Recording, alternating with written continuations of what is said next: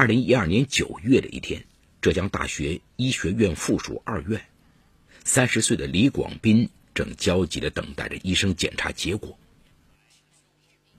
近半年来，李广斌总是感到特别疲倦。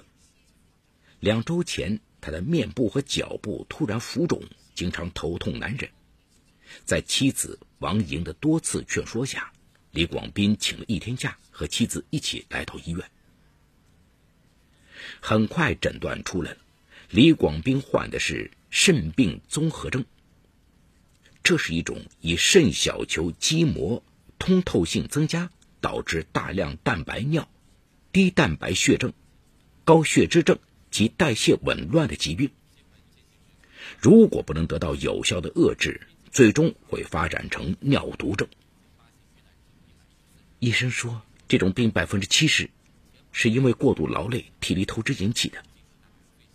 王英极力忍着泪，以后不要那么拼了。李广斌双腿一软，不禁心灰意冷。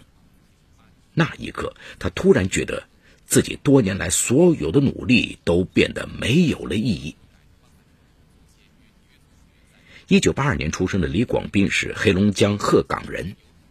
二零零五年，李广斌大学毕业后。进入了杭州一家知名电商公司。公司竞争激烈，个性好强的李广斌像台高速运转的机器，从没有深夜十二点之前睡过觉，经常通宵熬夜。终于，他在公司站稳了脚跟，成为骨干，收入颇丰。李广斌的出色和才干赢得了公司同事王银的青睐。王银。比李广斌小两岁，是江苏省东台人，还有一个妹妹叫王蓉，在家乡东台工作。二零零八年底，两个彼此倾慕、真心相爱的人结婚了。婚后，李广斌更加不敢懈怠，夫妻俩商量，暂时不要孩子，趁年轻好好工作，以事业为重。日子在满负荷的工作中悄然流走。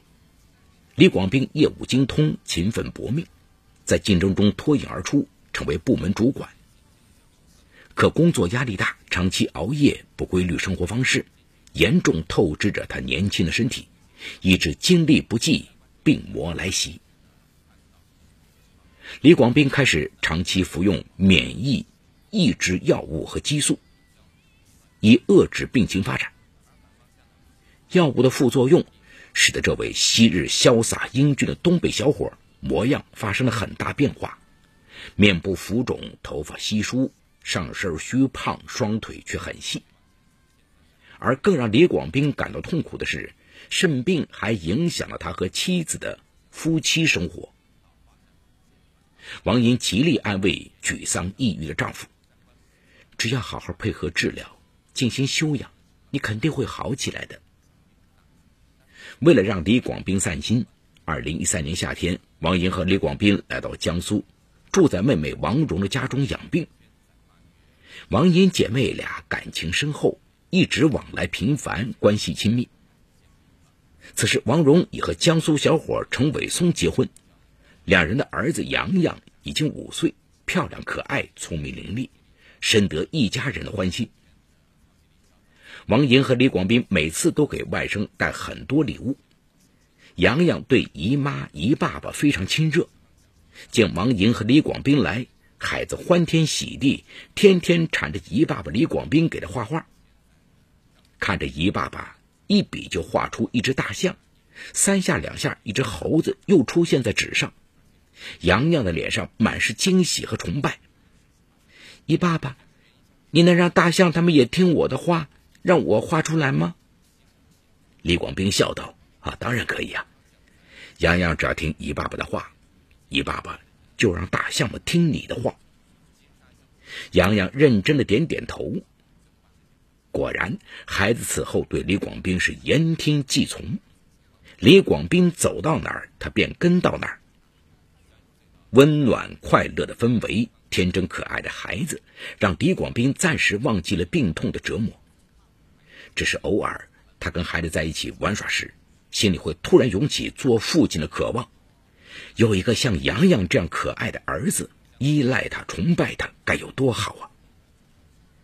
每当这时，李广斌就暗暗感到心痛，自己的病情反反复复都不能正常的为人夫，还怎么为人父呢？一天中午，李广斌带着洋洋在书房画画，画到一半，洋洋要喝水，李广斌起身去厨房拿水，意外听到了正在做饭的王莹姐妹俩的聊天。姐，你已经三十岁了，得尽快生个孩子呀。嗨，哪有那么容易？你姐夫的病一直不见好转，怎么生孩子？早知如此，我们一结婚就要孩子，现在也跟洋洋差不多大了。那该多好！王蓉叹息道：“唉，人世间的事啊，真的是没法说。你们条件那么优越，姐夫是个才子，却偏偏得了那种病。”姐妹俩的对话像锥子一样，深深扎在李广斌的心上。他连水都没拿，匆忙逃回书房，痛不欲生。什么才子精英，什么车子房子？病了，就一切都是浮云。自从听到姐妹俩的交谈，李广斌的心态发生了明显变化。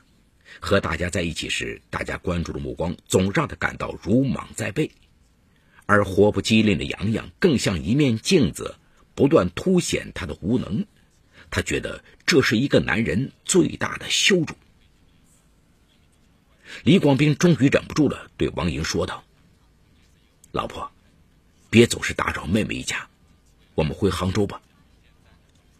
王莹并没有意识到丈夫急于想从妹妹家逃离的真正原因，还劝道：“假期还长呢，多待几天吧，对你养病有好处。”正在这时，洋洋跑了过来，王莹将外甥搂在怀里，说：“反正我们也没有孩子，你那么喜欢洋洋，正好我们可以多带他玩玩。”洋洋，对不对？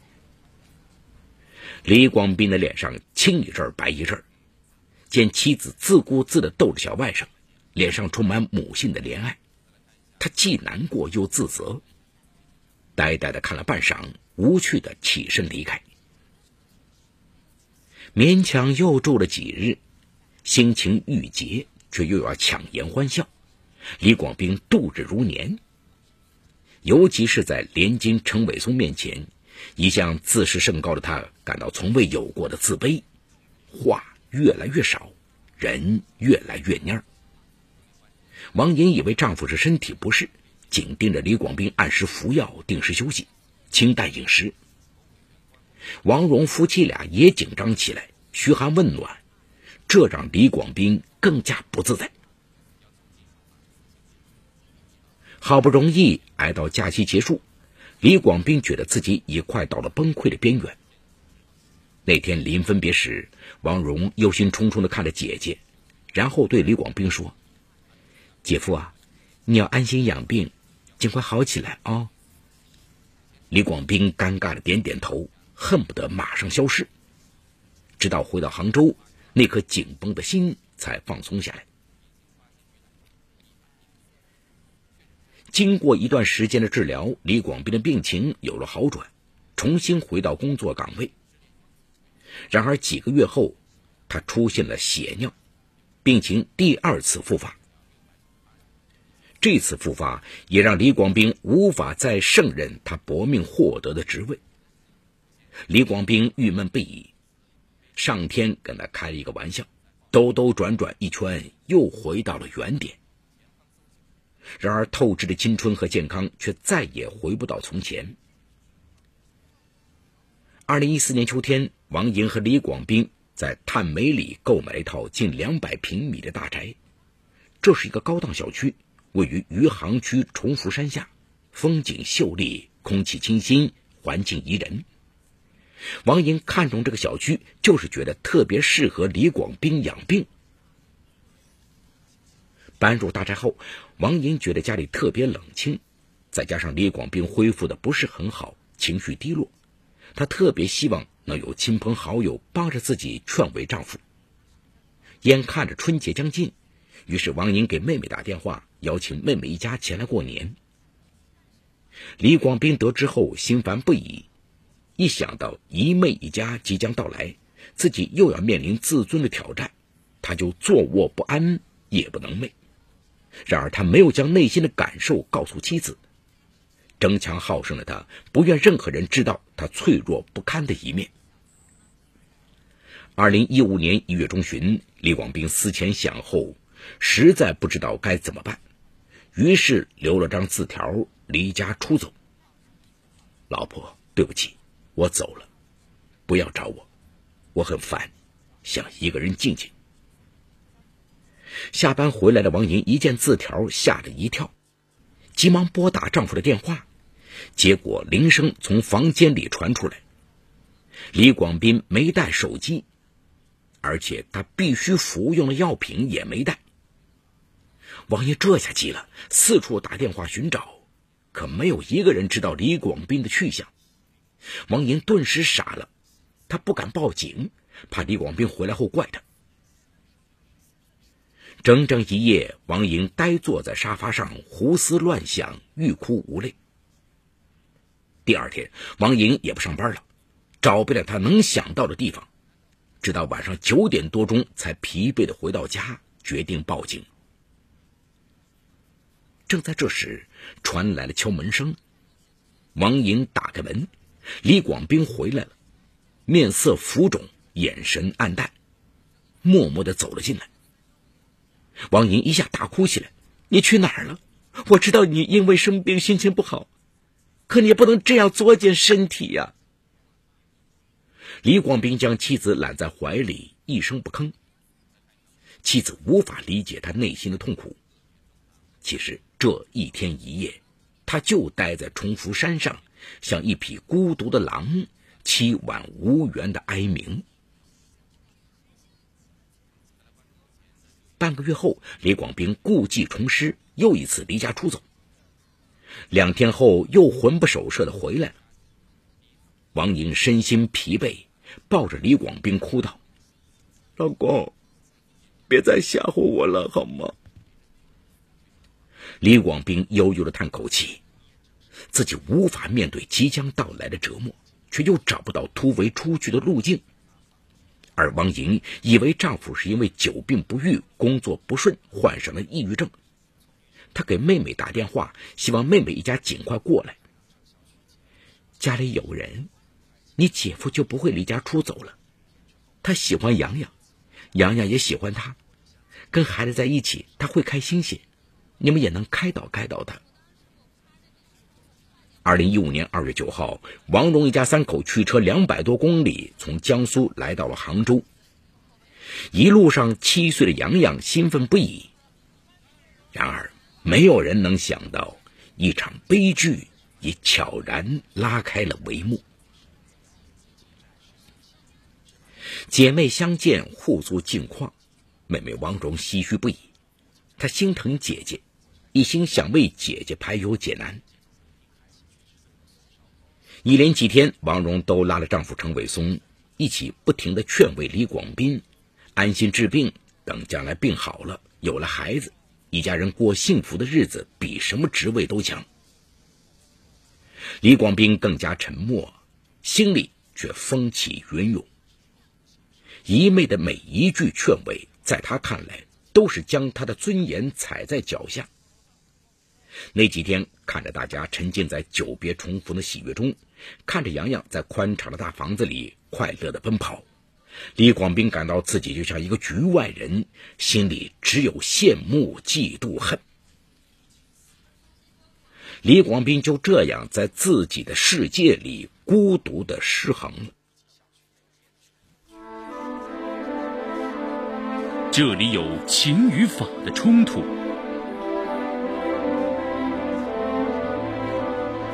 这里有生与死的考验，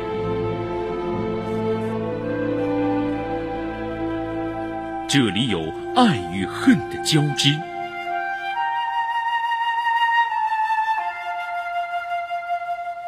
这里有黑与白的较量。法治故事。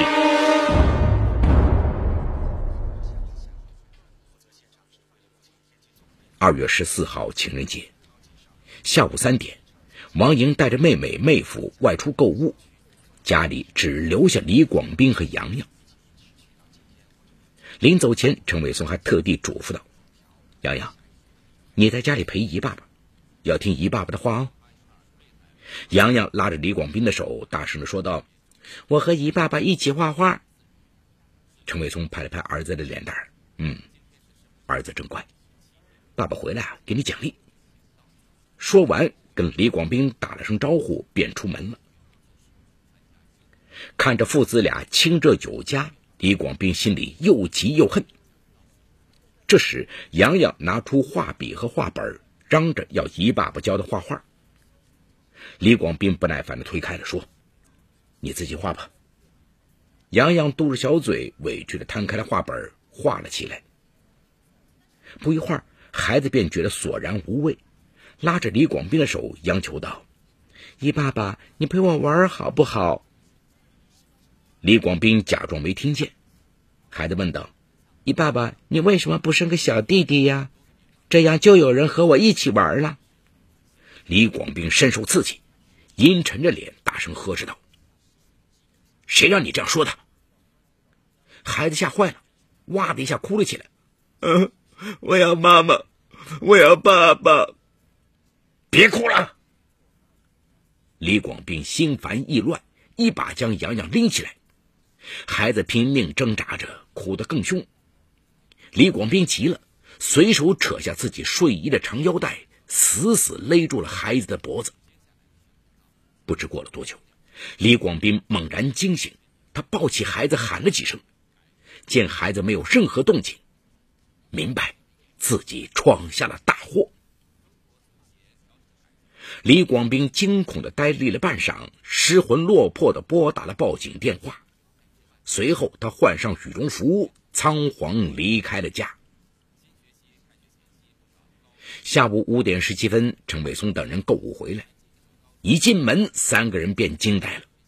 七岁的洋洋躺在客厅的沙发边上，两眼紧闭。双手呈弯曲状。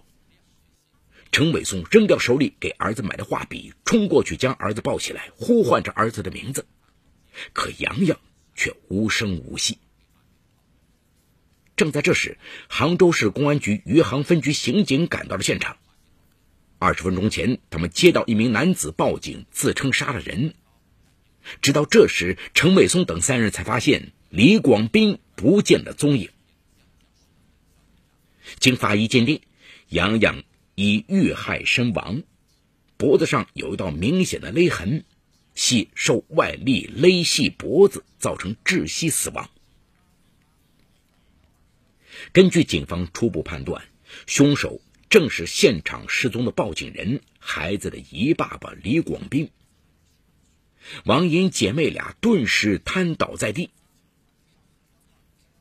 鉴于案件涉及幼童被害，又临近春节，性质敏感恶劣，余杭公安分局迅速启动同步上案机制。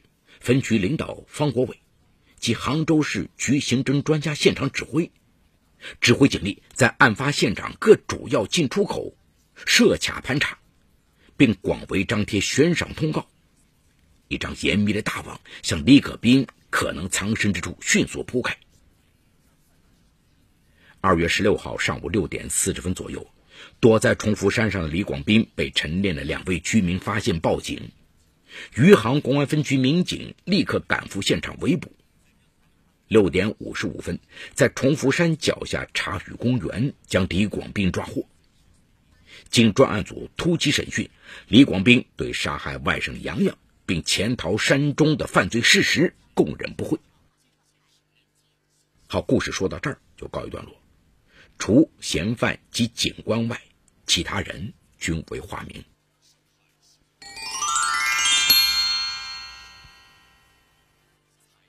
当今社会啊，竞争激烈，压力巨大，许多人为了在社会上站稳脚跟，不惜透支自己的青春和健康来换取事业上的成功。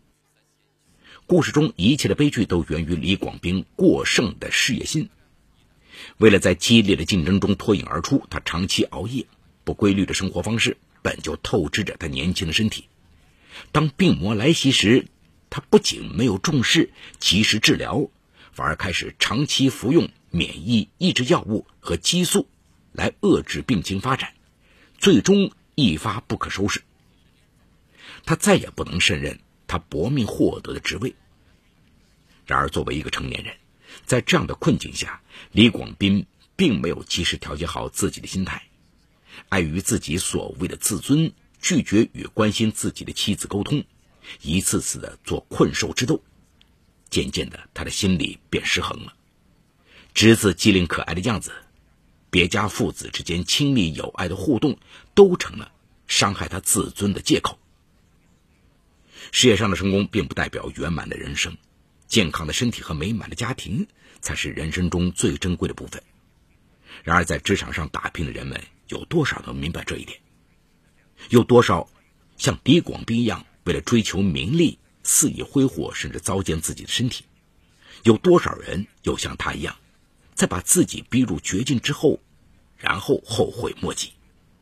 一个人有上进心，在工作中努力，奋发向上。那是好事，但是凡事过犹不及，都要把握一个度。即便是在竞争激烈的工作环境中，也要懂得劳逸结合。工作是为实现自己的人生价值，提高自己的生活品质。如果为了工作牺牲了生活，牺牲了健康，那就是本末倒置，得不偿失了。另外呢，要敢于面对自己的缺陷，积极与关心自己的人沟通。不要一味逃避和逼迫自己，否则等到精神不堪重负的时候，往往会做出令自己后悔终生的事情。